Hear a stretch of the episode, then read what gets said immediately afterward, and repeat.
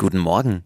Ihr hört die Flo Kerschner Show mit Marvin in der Urlaubsedition. Die Trends heute Morgen, deswegen auch von mir. Hypes, Hits und Hashtags. Flo Kerschner Show Trend Update.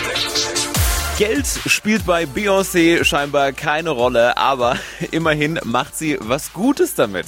Hatte jetzt am Wochenende in Washington ein Konzert und das musste wegen dem Unwetter um zwei Stunden nach hinten verschoben werden. Dann hat sie sich gedacht, okay, ist ja irgendwie ungünstig. Meine ganzen Fans kommen danach ja alle nicht mehr so richtig nach Hause, weil die U-Bahn nicht mehr fährt.